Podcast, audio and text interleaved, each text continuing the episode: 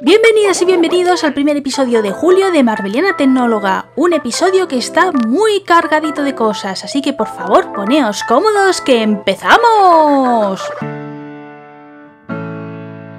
Como podréis ver en el título, vamos a hablar de la película de Disney Plus Artemis Fall, que tiene la peculiaridad de que ha sido la primera película estrenada directamente en la plataforma y a nivel mundial. Entonces, pues bueno, creo que por ser un hito importante, pues se merecía pasar por aquí. Ya soy previsora y aviso de que esta reseña sí va a tener spoilers porque quiero hacer una comparativa con el libro. Realmente los spoilers son de ahí para que entendáis el por qué me ha decepcionado tanto esta película. También es verdad que con Disney Plus siempre estoy hablando que películas, series, o sea, de Marvel, Star Wars o del universo Disney, pero en la plataforma también encontramos documentales del National Geographic. Es un elemento que a mí siempre me ha gustado, me ha llamado la atención, lo reconozco que desde pequeña pues he tenido alguno en los Laserdisc y entonces pues bueno, me apetecía recoger y empezar a consumir también esa sección y bueno, como creo que también es correcto que aquí la mostremos, pues he decidido hablar de Genius de Stephen Hawking, que es la que vi el mes pasado y me gustó mucho. Y hablando de documentales, el mes pasado terminó de emitirse la galería Disney de The Mandalorian y bueno, ya comenté que está un poco reacia, entonces como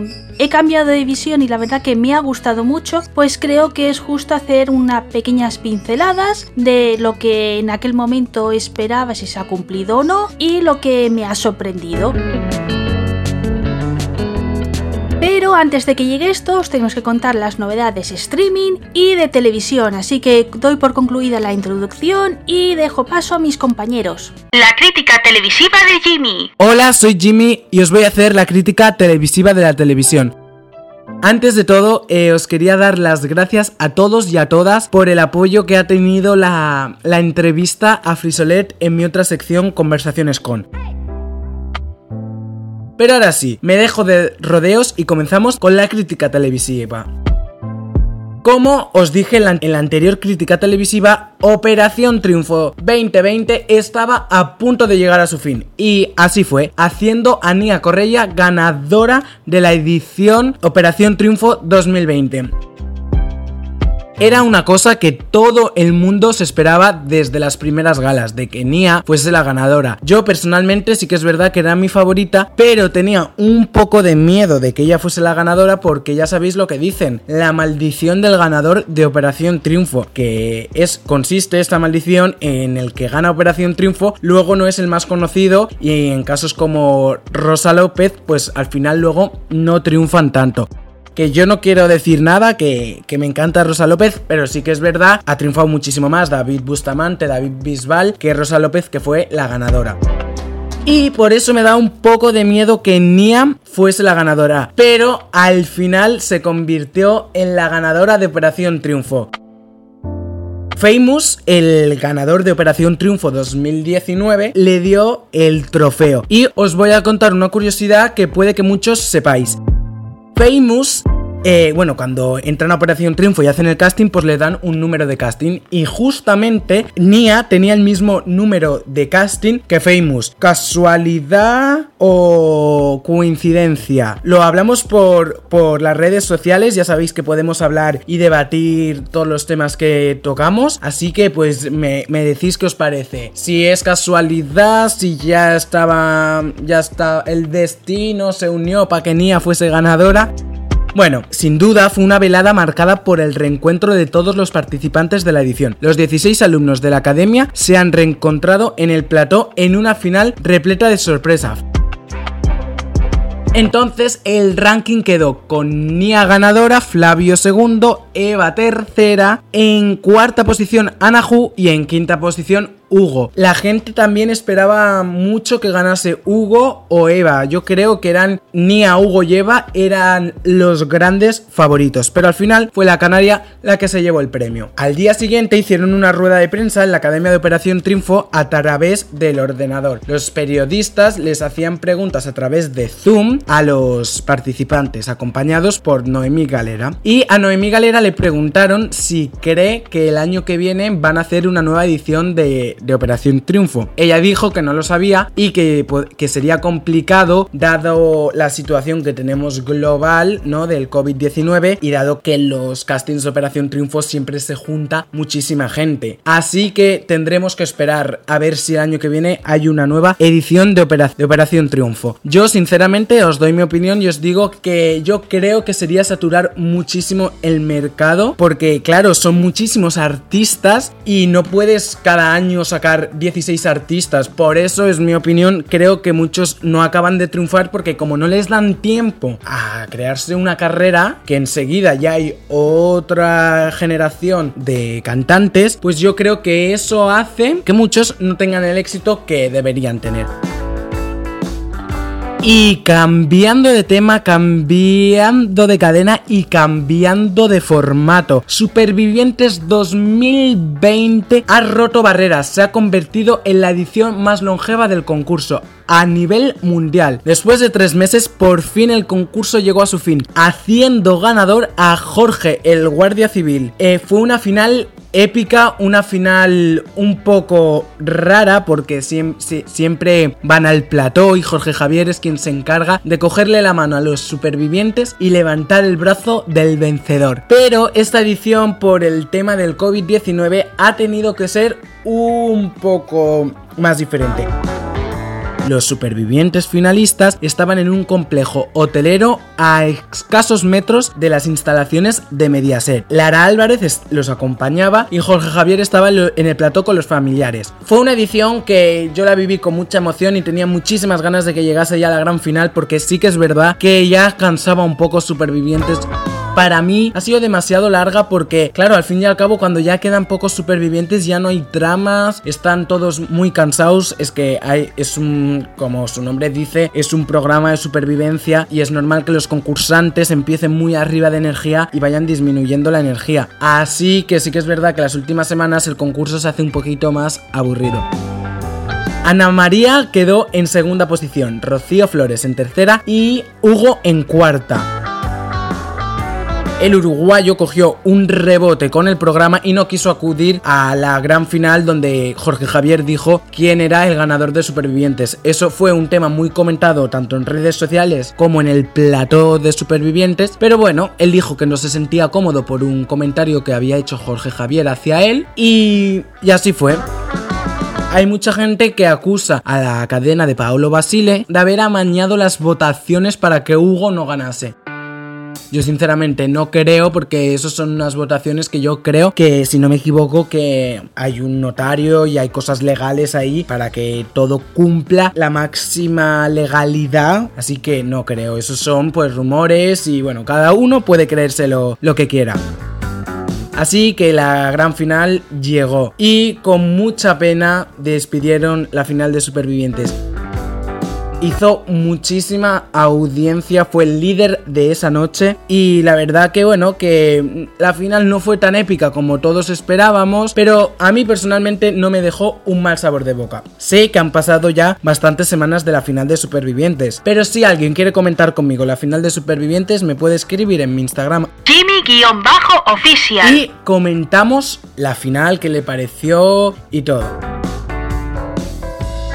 Bueno, y todos, mientras se acercaba la gran final de Supervivientes, teníamos la duda que cuál iba a ser el reality que iba a sacar Telecinco para entretener este verano a sus espectadores. Y el reality se llama La Casa Fuerte, que está producido por Bulldog TV, que es la misma productora de Supervivientes. El concurso, el reality, está conducido por Jorge Javier Vázquez, Solsones Onega y Nuria Marín.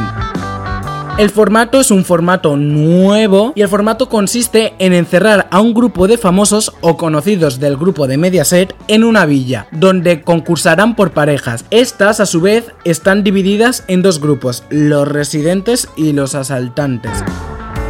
Los residentes tienen privilegio de que están en una villa espectacular, tienen comida, tienen sitio para dormir, pero los asaltantes no tienen tantos privilegios. Así que los asaltantes tienen que intentar invadir la habitación de alguno de los residentes. El reality es bastante nuevo y sí que se notaba al principio que no sabían, hasta los propios presentadores no sabían mucho cómo conducir el reality, porque cuando hacían pruebas, pues se veía muchas veces que lo tenía que preguntar mucho a producción, esto vale, esto no vale, porque claro, al ser la primera vez se entiende que, bueno, que el formato pues va cogiendo forma a raíz de, de las ediciones. Los concursantes son Maite Galdeano, la madre de Sofía Suescun, entra al reality y en cuanto salió su nombre, todas las redes se volcaron con ganas de volver a ver a la Pamplonica en un reality de Mediaset. Sí que es verdad que si una cosa caracteriza a Maite Galdeano es, vamos a decirlo entre comillas, esta locura que tiene y el follón que puede montar en un minuto. Y sí que es verdad que los que conviven con ellas están harto de ella, pero como os espectador pues pasas un buen rato. También concursa en la Casa Fuerte Christian Sueskun, el hermano de Sofía Sueskun y hijo de Maite Galdeano, concursa en la Casa Fuerte, que también concursó en la edición de Supervivientes 2020. Para mí, ahora os diré todos los concursantes, pero para mí hay demasiados concursantes de la última edición de Supervivientes. Y sí que es verdad que cansa un poco porque ver otra vez las mismas caras hubiese, nos hubiese gustado a muchos que hubiesen cambiado un poco, que no siempre estén los mismos rostros. Pero como eh, la Casa Fuerte es de la misma productora que hace Supervivientes, la productora Bulldog TV, pues bueno, pues es lógico pues que tengan unos nombres ya, una cantera. Otro concursante es Ferre. No sé si os sonará Ferre, yo no lo conocía. Estuvo en también en la última edición de Supervivientes 2020 y se le conoce por, por participar en el programa de MTV Super Short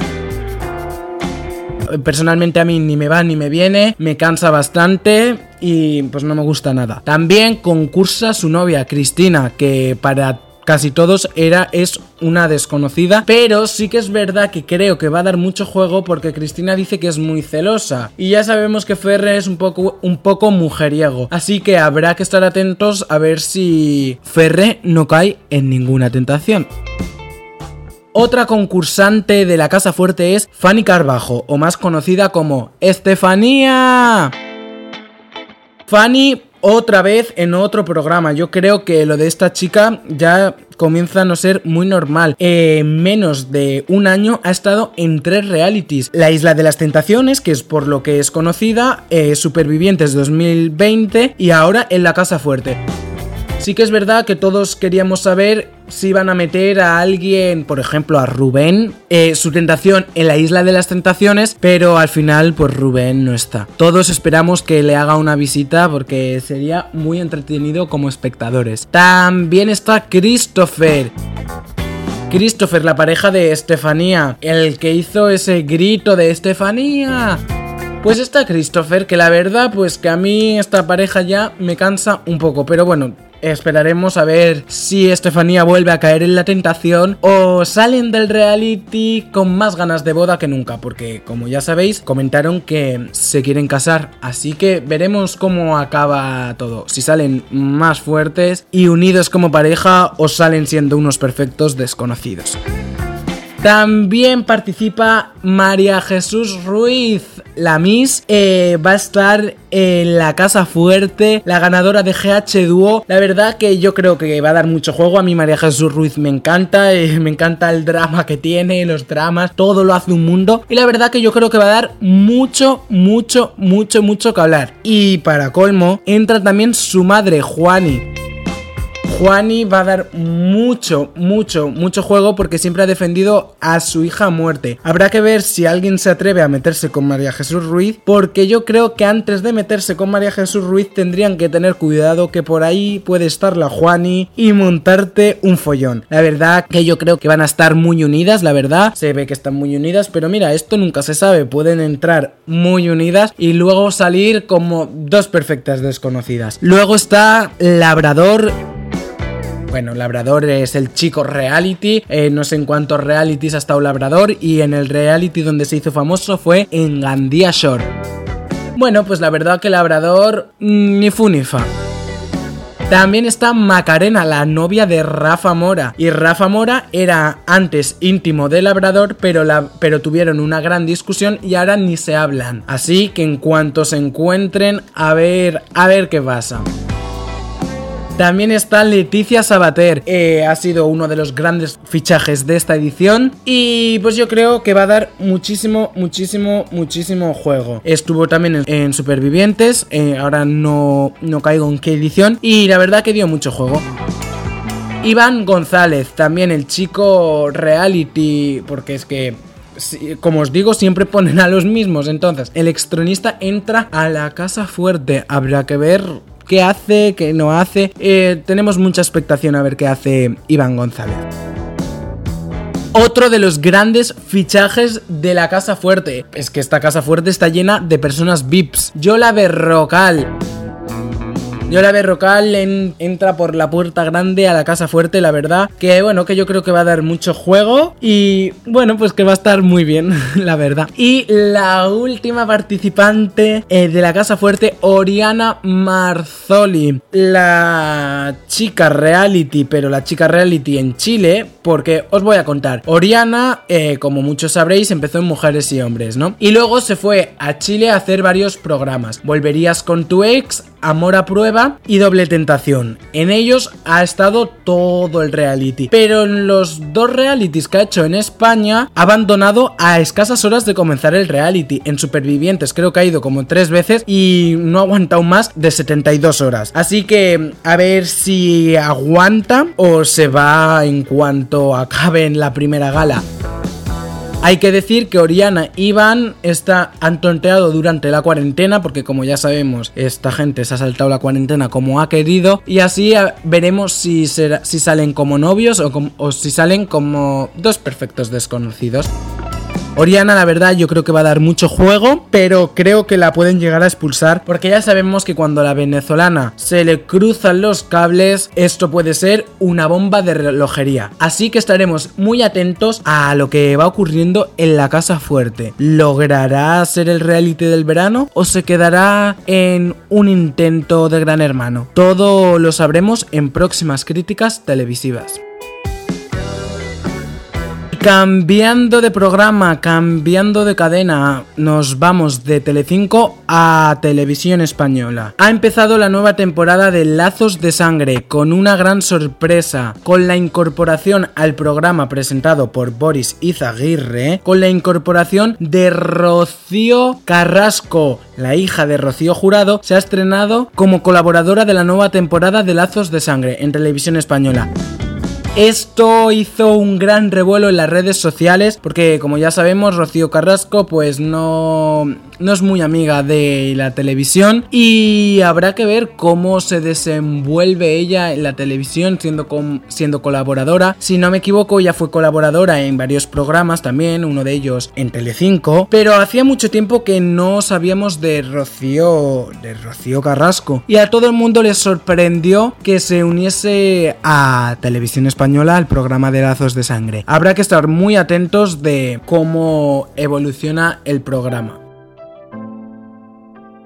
Bueno, pues hasta aquí la crítica televisiva. Muchísimas gracias a todos por escuchar todos los programas y por estar a nuestro lado. Yo quiero mandarle un saludo, si me lo permiten, mandarle un saludo a la dirección de Capitana Podcast, a la dirección de Marbeliana Tecnóloga, eh, por todo el apoyo que me dan y todo el cariño que me muestran diariamente. Que para mí ha sido una ilusión tremenda eh, volver a ser colaborador de un programa y la verdad que tenía muchísimas ganas. Eh, bueno, no estaba pasando un buen momento personal y la verdad que ser colaborador de Marbeliana Tecnóloga me ha hecho volver a pues a estar contento y a estar feliz. Así que pues muchísimas gracias por esta gran oportunidad. Las gracias te las doy yo a ti Jimmy por haberte animado a sumarte al equipo porque Marbeliana Tecnóloga nunca ha sido un podcast unipersonal, sino que siempre ha querido pues sumar gente y bueno, pues que nos dijeras que sí, ha sido todo un lujo. Felicidades porque hemos hecho 50 programas, eh, es que eso es brutal, es muy complicado en que un programa tenga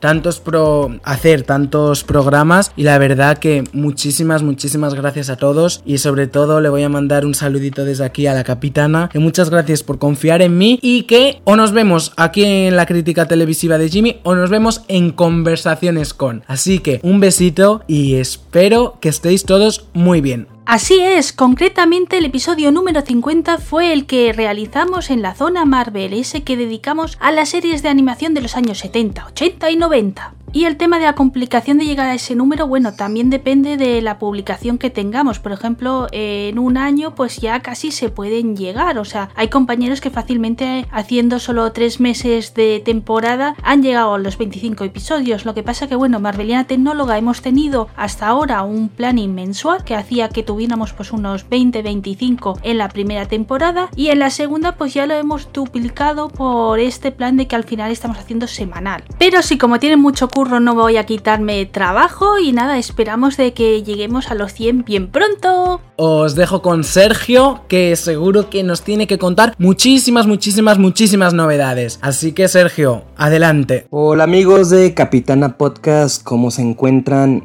Este mes les traigo su sección favorita. Ya saben, soy Sergio Sánchez y esta sección favorita de ustedes es estrenos de Amazon Prime Netflix y demás plataformas de video. Novedades de Netflix. Bueno, el día de hoy les traigo que en Netflix en este julio del 2020 van a haber 79 series, películas y documentales originales que se van a estrenar. O sea, este mes va a estar cargadito de, de acción y de, y de pura serie muy muy buena.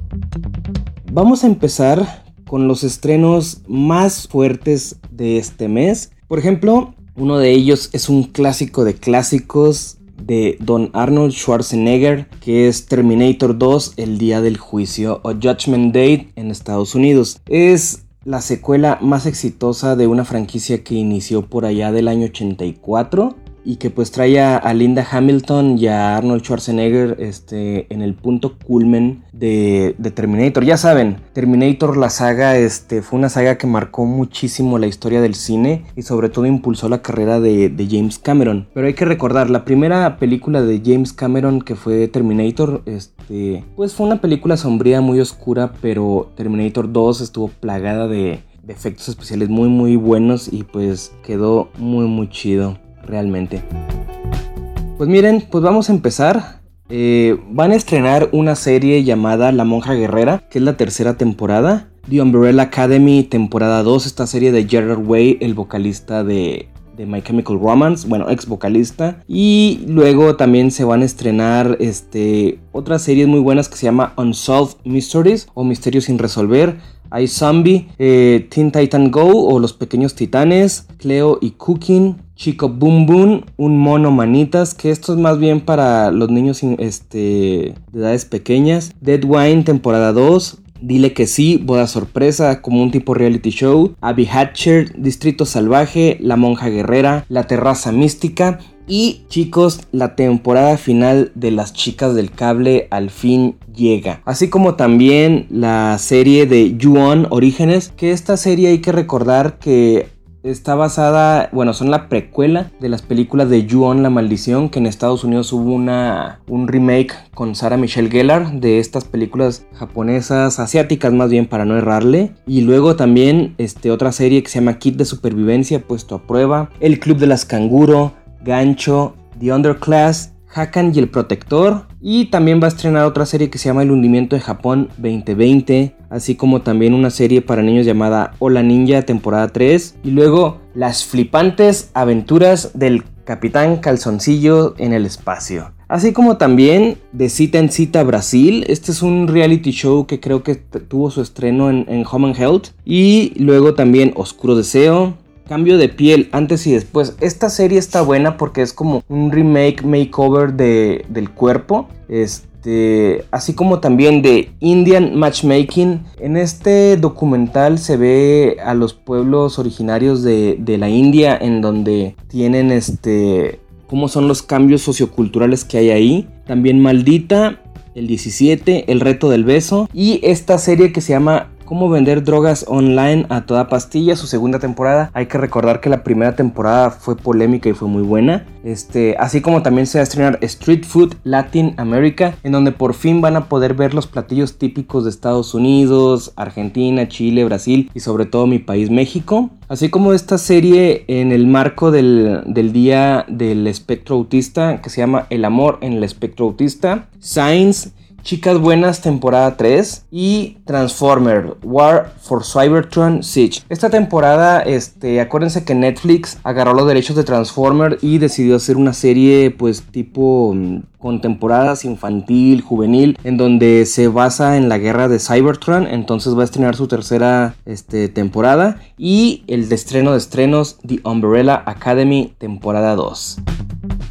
Pero bueno, también van a haber películas buenísimas este mes en Netflix. Una de ellas es Desafío Total o como la conocemos acá en, Estados Unidos este, y México, Total Recall, está basada en la serie de, en el libro homónimo de Philip K. Dick, que hay que recordar que ese escritor Philip K. Dick es el mismo escritor de Blade Runner y Blade Runner 2049, así que va a estar muy muy buena. La vieja guardia, este, con Charlize Theron, es una película muy buena que es original de Netflix. Y también se van a estrenar varias películas, por ejemplo esta película de tornados muy famosa con Bill Pullman que se llama Twister. Y luego Mi Idaho Privado, La Edad de la Inocencia, esta película clásica que claro que es una película muy muy buena. El Castigo, Futbolín, Cadena Perpetua, Rock and Rolla, Ouija, El Origen del Mal, esta película está buenísima. Eh, Troll Hunter, Terminator 2, El Día del Juicio, Tú y yo y ahora Dupree también. La historia interminable 2, que es este una película muy muy bonita, este en donde que es de los 80s y tuvo una segunda una segunda parte, entonces esta esta serie este de películas se iban a hacer tres, pero nada más se terminaron haciendo dos y va va a estar muy muy buena. Atrapa ese email o You Got Email con Tom Hanks y Meg Ryan, este Robin Hood eh, no la Robin Hood de Disney, porque este, Netflix no tiene los derechos de Disney, sino Robin Hood de, ¿cómo se llama este? Del de Gladiador. se me fue el nombre, pero del protagonista de Gladiador. También va a estar la película Desplazados, La Vieja Guardia, Los Infieles, MILF, Mi Primer Beso 2. Esta película está muy buena porque fue una de las primeras películas de Macaulay Culkin que todo el mundo lo recordamos por este este, ¿cómo se llamaba esta? esta a la de mi pobre angelito. Y también salía Elijah Wood ahí. Y pues va a estrenarse el día 24 de julio Mi Primer Beso 2. Así como también Venom. Venom, el super éxito de Sony y Marvel, que, que trata de ser la fusión entre el MCU y el Sony Extended Universe de Marvel, sí, así se llama, este, en donde planean juntar estos multiversos hay que recordar que Venom 2 ya estaba siendo grabada antes de la pandemia y pues ahorita no hay fecha de estreno tentativa, pero se supone que Venom 2 iba a unir por fin ya el MCU y el, y el Sony Extended Universe y que hay un rumor muy fuerte de que van a traer a los tres Spider-Man en esta película de Venom, junto con otro crossover en donde sería la película de Doctor Strange 2. Y solterísima también el 31. Pero bueno, también van a haber documentales buenísimos, los speed covers. ¿Qué es esto? Hay una tendencia en Estados Unidos de que te compras los cubos de Rubik y se hacen competencias este, efímeras en donde tú puedes agarrar tu cubo de Rubik y si en menos de 10 segundos lo logras armar todo, quedas este, con un premio. Entonces, básicamente este documental aborda la vida de los speed covers o las personas que justamente tratan de juntar estos cubos de Rubik en el menor tiempo posible. Pero bueno, van a ver otros documentales buenísimos también como Alcanzando el Apex, Hurricane, Tiago Aventuras, Poca, eh, Life Begins, mucho, mucho amor, la leyenda de Walter Mercado. Por fin Netflix me impactó cuando escuché que Walter Mercado este se puede decir astrólogo que por años vivió en Miami, en Estados Unidos, y que tenía un programa junto con Cristina Saralegui. Este, no sé si en España lo conozcan, pero Walter Mercado, este, por Dios, es una de las eminencias del mundo de la astrología y se va a estrenar este documental serie biopic estelarizado por él, en donde se llama Mucho, mucho amor porque hay que recordar que así terminaba Walter Mercado cuando decía terminar su programa y les doy mucho, mucho amor. Entonces, claro que este documental va a estar muy, muy bueno y este documental se estrena el 8 de julio, entonces ya lo espero ver. Este, así como también Zac Efron va a estrenar un documental que se llama Zac Efron con los pies en la tierra. Luego el día 14 se va a estrenar El negocio de los estupefacientes junto con Causa Común, Úrsula Carson y Jack Whitehall así como también Fear City, New York y The Mafia, y pues el estreno de estrenos, como les decía, de los speed covers el día 31. Pues creo que Netflix este mes viene con todo, todo para el asador, para el asado, este, y pues la neta Netflix la está rompiendo buenísimo, y yo creo que Netflix está teniendo muy buen este material aprovechándose de la pandemia, así que yo creo que vamos a darle la oportunidad a Netflix este mes de seguir con la suscripción porque tuvo muy buenos estrenos. Novedades Disney Plus. Lo primero que tengo que hacer es una fe de ratas, o sea, una rectificación, y es que el mes pasado comenté que Pecezuelos era un corto de estos que nos están ofreciendo Pixar en su círculo de circuito de cortos, y pues nada, como imaginaréis, no era tal así, sino que Pecezuelos es una serie de animación 2D que fue emitida en el 2011 y que tiene dos temporadas. La podemos ver al completo, o sea que no la han ido liberando poco a poco, sino que si queréis ver esta serie ya se puede ver en su totalidad. Los cortos de Pixar que pertenecen a este circuito que os he mencionado, por ejemplo, es Saltando, o los que están integrados en Toy Story Toons, en Cars, o por ejemplo en Monstruos S.A. hay uno que se llama El Fiestódromo, que es el que he visto de todos estos y la verdad que era bastante divertido y se mueve entre los 10 minutos y los 20.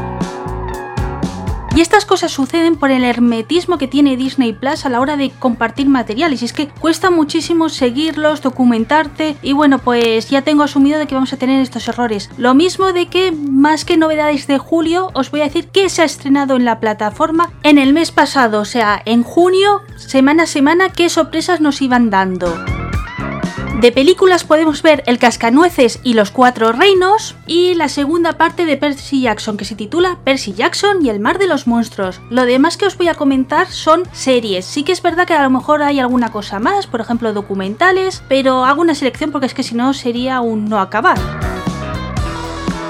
Así que hecha esta puntualización, pues os comento que también podemos ver The Evermoon Chronicles, una serie que se emitió en el 2015 y 2017 y que tiene un total de dos temporadas, Mighty Med, que fue del 2013 al 2014 y también tiene dos temporadas y es como un hospital de héroes, Teluch, que se emitió en el 2016 y solo tiene una temporada. Yo no he sido, que es del 2014 al 2015 y tiene también dos temporadas como las primeras que he mencionado. Y Sunny entre estrellas, que también tiene dos temporadas. Todas las series que acabo de mencionar podéis ver sus episodios, o sea, no hay ninguna temporada que falte, final o que hayan decidido soltarlas semana a semana, sino que lo han hecho de golpe. Creo que es un detalle muy positivo, o yo al menos os reconozco que lo den de golpe y que me pueda organizar a mi gusto y sin tener que esperar al viernes a tener otro episodio, porque es que hay veces que según que series pues como que te olvidas, ¿no? Pues es un detalle que yo he agradecido mucho. Y aún sin abandonar el sexto mes del 2020, comentaros de que también podemos ver una aventura de Olaf, es una historia de Frozen obviamente, que se realizó en el 2017 y son unos 22 minutos, o sea, podríamos considerar que es un corto de Frozen. No voy a hablar mucho de él porque todo el universo Frozen yo lo relaciono siempre con la Navidad, el invierno, así que vamos a esperar esos meses para tratar y analizar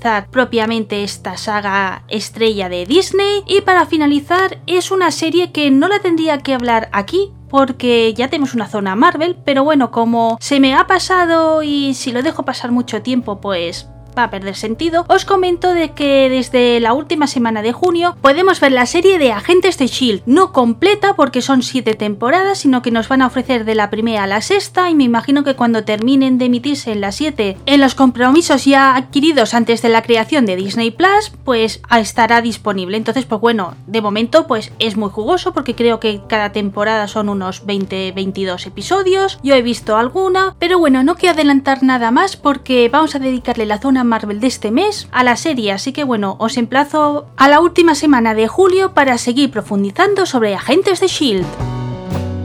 Para el mes vigente, Disney Plus solo nos ha dado 7 novedades. Como habéis visto, eh, a medida que van pasando las semanas, pues nos vamos enterando de cosas. Entonces, pues en el resumen de agosto ya diremos qué sorpresas han habido. De momento, para el 3 de julio, sí que podemos tener segurísimo de que vamos a poder disfrutar al fin de la película de Pixar Onward, que ya sabéis que es mi reivindicación desde que existe esta sección en el podcast. Y otra cinta que se ha visto perjudicada por toda esta movida del confinamiento. Concretamente, es el musical de Hamilton. Es una producción de Lin Manuel Miranda que lleva muchos años en Broadway y que Disney quería llevar a la gran pantalla el 15 de octubre. Finalmente, pues bueno, ha decidido de que sea para Disney Plus el lanzamiento y como os comento será el 3 de julio. No sé si solo va a ser para ese día o que es a partir, ¿de acuerdo? Es una de las quejas que ha habido y que como en las redes sociales Disney no se pronuncia, pues nada. La duda ha quedado ahí y por tanto si estabais interesados en este musical yo os recomendaría ver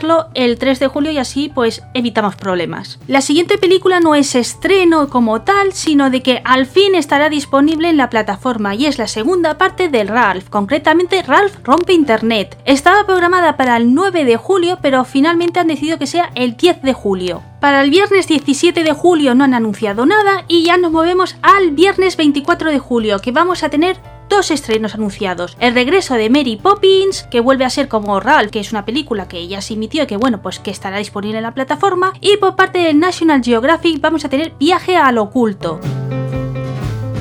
Y si controláis tiempos, ya sabéis que estamos en la última semana de julio, concretamente el día 31, que tenemos también supuestamente dos estrenos. Voy a intentar explicarme bien y que no quede raro. El que está confirmadísimo es el álbum visual de Beyoncé que se titula Black Skin. No es la primera vez que hace un proyecto de este estilo, por ejemplo ya hizo uno para HBO, pero sí que quizá es diferente por la temática y la forma realizada, ya que está relacionado con el Rey León. Si no lo sabéis, Beyoncé participó en ese proyecto de Disney, entonces pues es una vinculación y una manera de querer mostrar las enseñanzas que hay en esa película o en ese proyecto. Entonces pues bueno, será curioso de ver cuanto menos. Y lo que no tengo seguridad si de verdad lo vamos a poder ver en España o va a ser un estreno para el mundo anglosajón es la serie de Disney Originals de los teleñecos o si os gusta la fórmula en inglés, los Muppets. Va a ser la primera temporada de 6 episodios, creo que como es un original este sí que se estrenará de viernes en viernes y lo dicho de momento pues solo está en Estados Unidos, en Reino Unido, en Irlanda, o sea, los países de habla inglesa. Entonces a nosotros nos tienen excluidos, pero en la cuenta de Disney Plus España se publicó un tuit donde incluso se traducía el título, ¿de acuerdo? Entonces en inglés se llama Muppets Now y para nosotros va a ser más Muppets que nunca. Con todo esto a mí me ha creado la duda y por ello os diría que este mes pues estaremos al tanto porque a lo mejor esta serie podría caer y si no pues que está a puntito porque ya os digo de que eh, la cuenta de España dice que en breve podremos disfrutar otra vez de los teleñecos. Y bueno, antes de dejarle paso a Sergio, quiero comentar dos cosas. La primera de que hay un estreno a largo plazo para la plataforma y es que la película El Club Secreto de los No Herederos al Trono se estrenará el 25 de septiembre en Disney Plus. No estaba programado este estreno, entonces se va directamente a la plataforma. Y por último, que si estáis pensando en hacer la prueba gratuita de los 7 días gratis para ver si os convence Disney o no, o que hay algún material que decís, mira, me apetece verlo y voy a aprovechar esta prueba, pues ya lo acaban de suprimir, o sea, solo podemos verlo los suscriptores. Con esto, si Onward os habíais quedado con ganas y demás, pues lo dicho, hay que pagar la suscripción.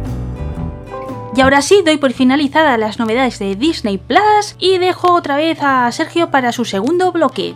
Novedades Amazon Prime Video. También me toca hablar de Amazon Prime Video, en donde este mes de, de julio, bueno, hay que recordar que en junio Amazon tuvo este, muy buenos estrenos y, la verdad Amazon también está ganando mucho terreno en la plataforma porque se hizo, por ejemplo, al menos acá en Latinoamérica, todavía no se estrena Disney Plus, entonces se hizo de todos los estrenos de, de todas las franquicias, bueno, bueno, al menos de las películas de, más conocidas de Disney, de lo que son todo el MCU. Entonces Amazon tiene los derechos de todo el MCU y del universo de Star Wars. Creo que no tiene este derecho sobre los clásicos de Disney. Que los clásicos de Disney, este, hay que recordar que son todas las películas iniciadas desde. Eh, ah, se me fue el nombre, Blancanieves y los siete enanitos. Hasta Hércules. y después Mulan, Hércules y sin contar lo que son la era Pixar, porque Pixar pertenece a otro universo. Entonces, los clásicos de Disney se comprenden todas las películas animadas a mano,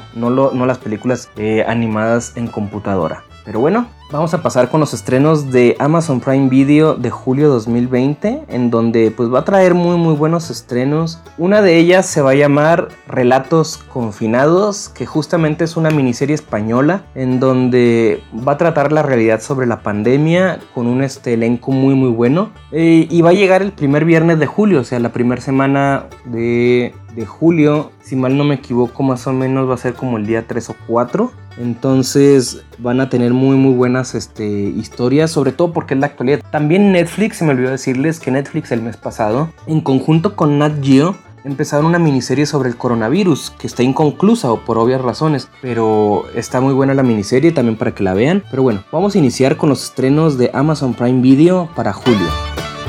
El día primero de julio se estrena The Last Narc y luego se estrena esta serie muy buena de Hannah que está basada en la película de Hannah. Bueno, es un libro, pero el libro estaba, la película está basada en el libro, pero hay que recordar que, Amazon Prime Video se hizo de los derechos y, y, la convirtió la película en una miniserie. Entonces Hannah se estrena el 3 de julio, Relatos Confinados el 3 de julio, Revenge la Jauría, Modern Family, esta, esta serie muy muy buena. Se van a estrenar las 10 temporadas el día 1 de julio. Luego también se va a estrenar Glee, las primeras 6 temporadas, bueno, las únicas 6 temporadas de Glee, se estrenan también el día 1 de julio. Mad Men, este, eh, muy muy buena. Y Expediente X, este tengo aquí mi duda porque esta expediente X, este, no sé cómo la llamen, no sé si en España sea expediente X o los, los expedientes secretos X, pero acá en México eh, se llaman los expedientes secretos X, entonces no sé si expediente X sean los expedientes secretos X o sea otra serie. Yo creo que sí son los expedientes secretos X porque los expedientes secretos X tienen 11 temporadas y aquí está marcando que son 11 temporadas, entonces corríjanme si es si me equivoco. Porque trato de, buscar los estrenos tanto de Latinoamérica como los de España. Entonces ahorita este viene dentro, del apartado de, de, España y no viene en el apartado de Latinoamérica porque los derechos de, los expedientes secretos X los tiene Fox pero también son 11 temporadas entonces me imagino que es la misma pero bueno voy a investigar ese dato y las películas que se van a estrenar también se llaman Mientras estés conmigo Mortal Engines Megalodon esta película que fue un fracaso en, el, la taquilla pues se va a estrenar Gretel y Hansel este que este año justamente se estrenó la segunda parte, pero no pudimos verla por la pandemia, y una película que se llama Tiempo después. Hay que recordar que Amazon Prime Video no tiene tantos estrenos como Netflix porque no tiene todos los derechos que Netflix adquirió. Hay que recordar que antes nada más existía Netflix. Entonces, cuando fueron empezando a salir las demás plataformas como HBO Go, que ahora se va a llamar HBO Max, y luego salieron otras plataformas este, propias de cada país, entonces los derechos de las películas, para los que no saben, porque hay mucha gente que sí, en la página de Netflix y de Amazon Prime Video hay unos formularios para que uno llegue y, proponga las películas, pero eso no significa que la película vaya a estrenarse. Les voy a decir cómo está el pedo, bueno, así le decimos en México, de, esto. Tú no puedes llegar a Netflix y decir, oye Netflix, quiero que estrenen todo el MC Universe. O sea, incluir las películas que son de Sony. No, no se puede. Tiene que haber un Primero hay que ver a quién pertenecen los derechos de cada película. Ok, Netflix tiene los derechos de algunas películas de Marvel como las series originales. Pero, por ejemplo, Disney, que acaba de, que acaba de comprar a Marvel y a todo el universo cinematográfico de Marvel, cabe aclarar que el MCU de Marvel empieza desde la película de Iron Man 1 hasta Avengers Endgame el año pasado. Entonces, hay películas que también pertenecen al universo cinematográfico de Marvel, como son Hulk, Hulk 1 de Ang Lee, eh, las películas de Spider-Man, la 1, la 2 y la 3, y las dos películas más de Spider-Man, la de Amazing Spider-Man 1 y 2, pero y Venom. El problema aquí es que Columbia Pictures tiene los derechos de estas películas del, del Sony Extended Universe de Marvel, pero antes Columbia tenía este sinergia con Disney a través de la productora de Jerry Bruckheimer, que para los que no conozcan a Jerry Bruckheimer es el productor que dio a conocer a Tom Cruise. Entonces, antes existía una sinergia entre Columbia Pictures Paramount Pictures y Disney a través de esta subsidiaria de Jerry Bruckheimer. Pero el problema es que Jerry Bruckheimer ya no hizo películas con Disney, hizo su propia productora. Entonces Columbia Pictures rompe relaciones con Disney y Columbia Pictures pasa a ser parte de Sony. Lo que es el Sony, este, por ejemplo, las películas de Hombres de Negro Sí, Hombres de Negro 1, 2 y 3 son de Columbia Pictures, pero también son de Sony. Entonces juntaron alianzas, o sea, son 50 y 50. Una la produce y la otra la dirige. Entonces son películas que, que difícilmente van a estar, por ejemplo, las de Marvel, difícilmente que vayan a estar en consecuencia con el MCU. Es por eso que están explorando la forma de sacar todas las películas de, de, Marvel a través del multiverso. Entonces yo creo que, que Marvel está haciendo un excelente trabajo al tratar de hacer todo esto del multiverso. Y pues yo siento que el año que viene, el 2021, si, si nos lo permiten, estas películas de, de Marvel van a tener que tener un nuevo respiro con el multiverso. Entonces hay que recordar que Endgame nos presentó el multiverso, pero no lo abordó de manera tan, tan buena. Porque ya van a meter a los X-Men en Marvel. Entonces quiero ver cómo van a juntar el multiverso de X-Men en Marvel, el multiverso de Sony en Marvel. Entonces, porque estaban diciendo que Tom Holland del MCU había grabado este, unas escenas con Venom, con, con Tom Hardy, pero no salieron a la luz. Igual viceversa, dicen que en Venom 2 vieron a, Tom Holland grabar unas escenas ahí. Entonces quiero saber cuál es su opinión y cuáles son sus teorías conspirativas para ver cómo van a juntar el, el universo cinematográfico de Marvel con el Sony Extended Universe, bla bla bla de, Sony. Y pues déjenlo en los comentarios para no alargarme más de 20 minutos. Ya me quedan este, 40 segundos para terminar. Les recuerdo que sigan a la Capitana Podcast en sus diferentes eh, multiversos de podcast que tiene, como lo es Cultural Corner, como lo es este, Marveliana Tecnóloga. Y sobre todo les voy a pedir que nos regalen un like en las diferentes plataformas como iBox, Spotify, Anchor y demás plataformas en donde está el, el este podcast. Así como les recuerdo que pueden seguir mis redes sociales en Twitter como arroba Sergio Sánchez BH y en Instagram igual arroba Sergio Sánchez BH, así como mi canal de YouTube que es Behind Magazine MX. Aquí la capitana siempre le deja mis enlaces, así que sin más por el momento, les recuerdo que los estaré viendo el mes que viene con los estrenos de agosto y pues fue un placer siempre estar con ustedes. Hasta luego. No me digáis que mis colaboradores no son un amor. Bueno, Sergio, aparte de lo que os ha comentado, ha empezado un proyecto fotográfico que podéis seguirle en Twitter y también os vamos a dejar el enlace en la cajita de descripción porque no cuesta nada y bueno, aquí no solo estamos que si solo los proyectos de Capitana Podcast, sino que si nos podemos ayudar entre todos, pues mucho mejor, ¿no?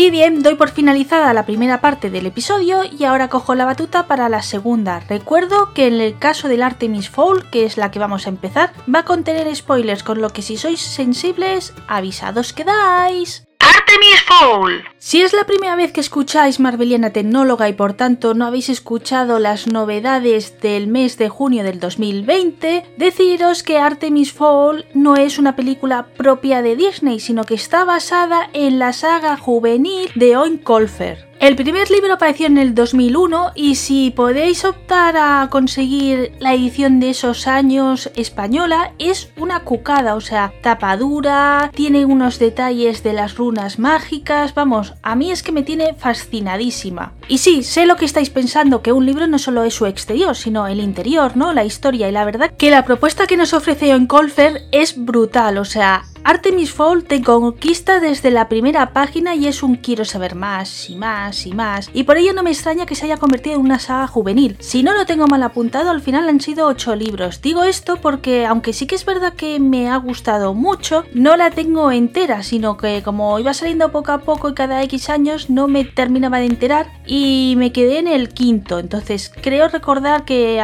con el cotilleo que hay hasta 8.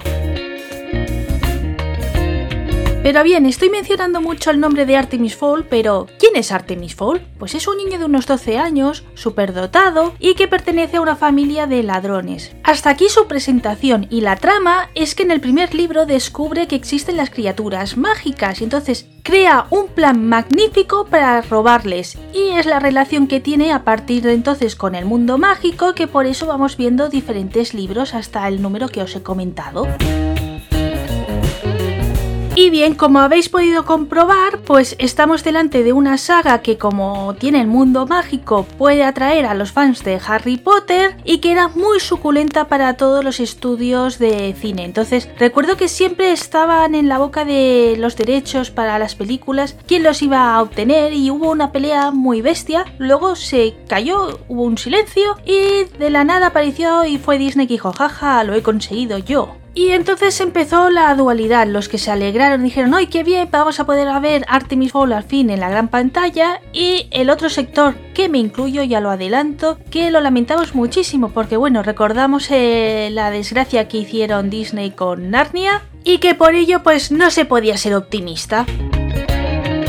Los planes originales para esta película era que visitara las salas de cine y era el punto que a mí me tenía dudosa porque claro, eh, a mí Artemis Fowl como os he dicho sí que me gustó y bueno pues tenía ese puntito, pero con la experiencia de Narnia decía uff, con lo caro que está el cine y demás no sé si salía a cuenta. Entonces para mí que las circunstancias hayan hecho que se cancele el estreno en las salas de cine y haya pasado a ser un estreno mundial de Disney Plus le ha beneficiado porque ha hecho que mucha gente que no sabíamos si verla o no le hayamos dado una oportunidad y como ya llevo diciendo desde el principio del episodio, se ha hecho bien, o sea, de verdad de que para cine no valía la pena y es eso, para pasar una tarde divertida y en especial si no has leído los libros, pues muchísimo más. Y os preguntaréis, ¿por qué soy tan dura? Pues porque han cambiado totalmente la trama. Solo os diré que incluso hay personajes que cambian su esencia y es lo que a los fans nos conquistaron, o sea, y es como una aberración. Y después lo, el tema de la trama es que no solo es el primer libro, sino que juntan el primero y el segundo y le cambian totalmente la fórmula para que entendáis. Los libros son mucho más oscuros y como os he dicho, Artemis es súper inteligente y ves que siempre va un paso por delante y cómo manipula a todo el mundo. Aquí lo que nos transmiten es que es un niño, sí, muy inteligente y demás, pero está lleno de inseguridades y necesita la figura paterna como de protección. E incluso el mundo mágico no lo descubre por sí mismo, sino que es como un legado familiar en la película, cosa que los libros no, como os he comentado, se pega un curre y es que es para decir, niño chapó. Y de verdad que es una lástima porque es una gran producción, o sea, vemos unos escenarios preciosos irlandeses y en su elenco encontramos grandes nombres como Josh Glad, Judy Dench o Colin Farrell. Así que podemos observar que Disney sí que ha puesto bastante carne en el asado para que fuera un proyecto pues chulo. Pero quizá la pieza que también ha fallado es la dirección. Y es que el director es Kenneth Brahan, que si no lo conocéis pues os doy 5 céntimos. El primero es que es un especialista de Shakespeare, ha participado como actor en la saga de Harry Potter y por último pues es un conocido al menos como director de Disney ya que por ejemplo dirigió la primera película de Thor. Y bien, si hacemos este cóctel hay que decir que es un buen director porque conoce el tema de la fantasía y de los efectos especiales por la saga de Harry Potter, pero este toque shakespeariano que siempre pone en sus películas cuando las dirige hace de que muy antiguas y quizá para las nuevas generaciones pues no estamos conectando fácilmente con las historias y la verdad lo dicho, a mí siempre me han parecido un coñazo y cada vez que veo que es de un director te digo, oh no, ya la han estropeado y con Artemis Fowl pues mantengo este criterio. La película termina con un final abierto, con lo que hay posibilidades de ver una segunda parte, pero sinceramente espero que no sea así. O sea, yo creo que la saga se debe de resetear y mucho mejor si se le da el formato de serie. Siempre ocurre con estos proyectos así grandes y que son sagas de libros que lucen más en serie, como hemos visto con Game of Thrones, antes que en películas que siempre pues han fallado. Por ejemplo, La Brújula Dorada, Narnia y la mismísima Harry Potter consideró que que en películas han fallado muchísimo, al menos a los fans. Entonces, pues bueno, con Artemis yo creo que es eso, o se resetea y se repiensa bien el proyecto y formato, o mejor dejarla como un intento, una única película, y bueno, pues que así la gente conozca al personaje y si le termina de gustar, pues que se anime con los libros que están geniales. Genius by Stephen Hawking. Es una serie documental de seis episodios que se emitieron en el 2016 y que está bajo el hilo conductor de Stephen Hawking. O sea, nos quiere demostrar cómo, dando ciertas pistas y unos entornos correctos, todo el mundo podríamos llegar a conclusiones de genios. Y para ello, pues coge a tres voluntarios en cada episodio. Este tipo de materiales debo de reconoceros que me dan mucho miedo y respeto porque la primera de que sean un tostón y después que cuando está Stephen Hawking me da un poco de lástima cómo se hace su imagen, ¿no? En algunas ocasiones lo veo que es hasta denigrante y que podían haber realizado pues otros planos o otra propuesta visual antes de lo que al final han hecho. Pues bien, con National Geographic hay que decir que han acertado y que es un lujo, o sea, Gráficamente se lo han currado muchísimo, es muy didáctico y creo pues que esta última parte que os he dicho es respetuosa. Entonces, a mí me ha gustado muchísimo. Los dos primeros son brutales, o sea, te dejan alucinando y queriendo saber más y decir, uy, esta serie pues va a prometer. Los siguientes sí que es verdad que son cuestiones más densas, pesadas, aunque sobre todo es que son de la física teórica, o sea, te lo tienes que imaginar y hacer un acto de fe, cosa que con, por ejemplo, los dos primeros son muy visuales y hay tacto, o sea, tú lo puedes comprobar y a medida que los voluntarios van experimentando y van haciendo el ensayo y error. En el otro, pues eso, tienes que hacer un acto de fe y entonces pues se te hace más denso y no terminas de verlo, pero bueno, el último es una pasada y por tanto, si os gustan cuestiones como del universo, de cómo se creó la vida, de la vida inteligente, cómo podríamos ponernos en contacto si existieran en otros planetas y el último, el sexto, que es el que os digo que es un pasote y es que te hace terminar la serie con un hippie es sobre los viajes en el tiempo. En serio que te cambia la visión una vez que descubres lo que cuenta en ese sexto episodio. Y sí que es cierto que podéis decir, bueno, pues veo ese y ya está. Que la serie se va encaminando para que consigas entender bien esa final. O sea, yo creo que es la reflexión final y lo que quiere transmitir Steve Hawkins en esa serie realmente más que el tema de que todos podemos eh, razonar como un genio. Disney Gallery The Mandalorian. Esta serie de 8 episodios sobre la creación de The Mandalorian de Star Wars nos la presentaron para el Star Wars Day, como ya dijimos hace pues unos meses por aquí. Y muchos tuvimos bastantes recelos de decir, ¿de verdad va a valer la pena y me vas a hacer que cada semana quiera esperar ver un episodio de un making of? Pues sí, señores, porque realmente no es un making of, sino es historia del cine.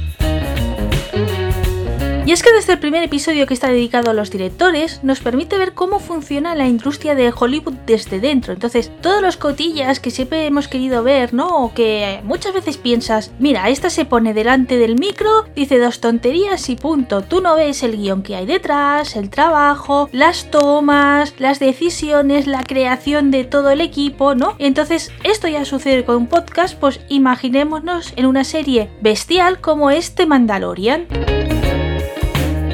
Así que a través de cada episodio vamos descubriendo figuras que de otra manera no se ven, ¿no? Y tienen un papel fundamental y es como un reconocimiento al fantástico trabajo que han realizado. Por ejemplo, Dave Filoni creo que es un guardián de la sabiduría de Star Wars muy importante que demuestra de que al haber estado él ahí asesorando, incluso dirigiendo y organizándolo todo el cotarro, ha hecho de que el espíritu que tanto gusta y que creó George Lucas se haya mantenido que esa es la diferencia entre la trilogía de Disney de Star Wars y la serie de The Mandalorian. O sea, la primera tuvo muchas críticas y no conquistó a los fans de toda la vida y The Mandalorian en cambio pues ha conquistado tanto a los de Disney como la antigua. Y es por eso, porque Dave conoce muy bien y sabe qué teclas tocar, por aquí sí, por aquí no, y sacar el lado bueno que te haga disfrutar a tope. Prueba de ello es que es el creador de la serie de animación 3D de Clone Wars, que lo ha petado y es quizá el producto estrella ¿no? de la franquicia.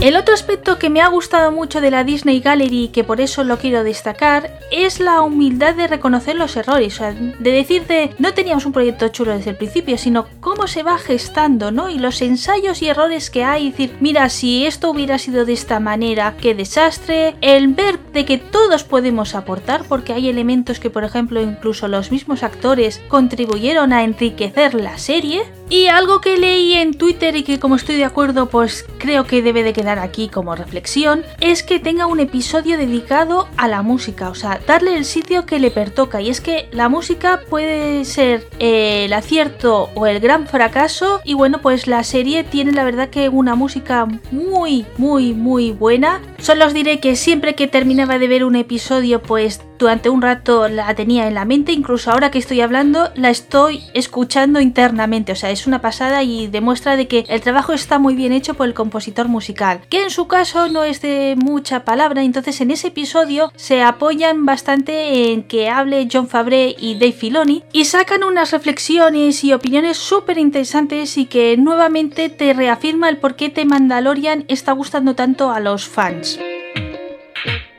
Otro detalle interesante que vemos en esta serie y que considero que por tanto es importante de verla es descubrir la figura de Volumen, que sería el set de rodaje que ha tenido The Mandalorian. Está vinculado con el mundo de los videojuegos y es un punto muy importante que si las series y las películas con efectos especiales van implementando y quitando las pantallas azules, pues promete muchísimo. Yo no os lo quiero adelantar y os animo a, verlo y a sacar vuestras conclusiones. Y bueno, pues ya hablamos si de verdad creéis como yo que es un gran avance tecnológico para la industria audiovisual o se me ha ido un poco la pinza. El pero que tiene esta Disney Gallery es que en el tema de trama quizá no se profundiza más. Me intento explicar, The Mandalorian, por ejemplo, tiene mucho de Kurosawa, de los westerns, y aunque es cierto que se menciona, se deja como pincelada, es como un todos los fans lo saben. Entonces, quizá para los nuevos, los iniciados, los de la etapa Disney, pues echarán en falta y bueno, está bien porque como lo dicen, pues te invitan a que quieras investigar y profundizar sobre ese dato, pero yo esperaba de que se comentara un poco más en profundidad. Pero bueno, es un hecho anecdótico y que está aquí destacado para decir algún pero. O sea, a grandes rasgos me ha gustado mucho, os la recomiendo y fijaos si es así que la galería me ha conquistado, que ahora han sacado uno similar con Frozen y tengo pendiente de verlo. O sea, que valen la pena este tipo de materiales de Disney. Aunque en el caso de la Disney Gallery, avisar que está en inglés y que por tanto si no controlamos mucho el idioma en especial en el tema de escucharlo, pues que vamos a tenerlo que ver subtitulado. Y creo que no me dejo nada importante en el tintero, con lo que doy por concluido este episodio. Espero que os haya gustado lo que os hemos ofrecido. Y si tenéis sugerencias, opiniones o queréis debatir de algo que haya dicho Jimmy, Sergio o una servidora, ya sabéis que por comentarios o por las redes sociales os atenderemos encantados. Muchas gracias y mientras llega el siguiente episodio, sed buenos.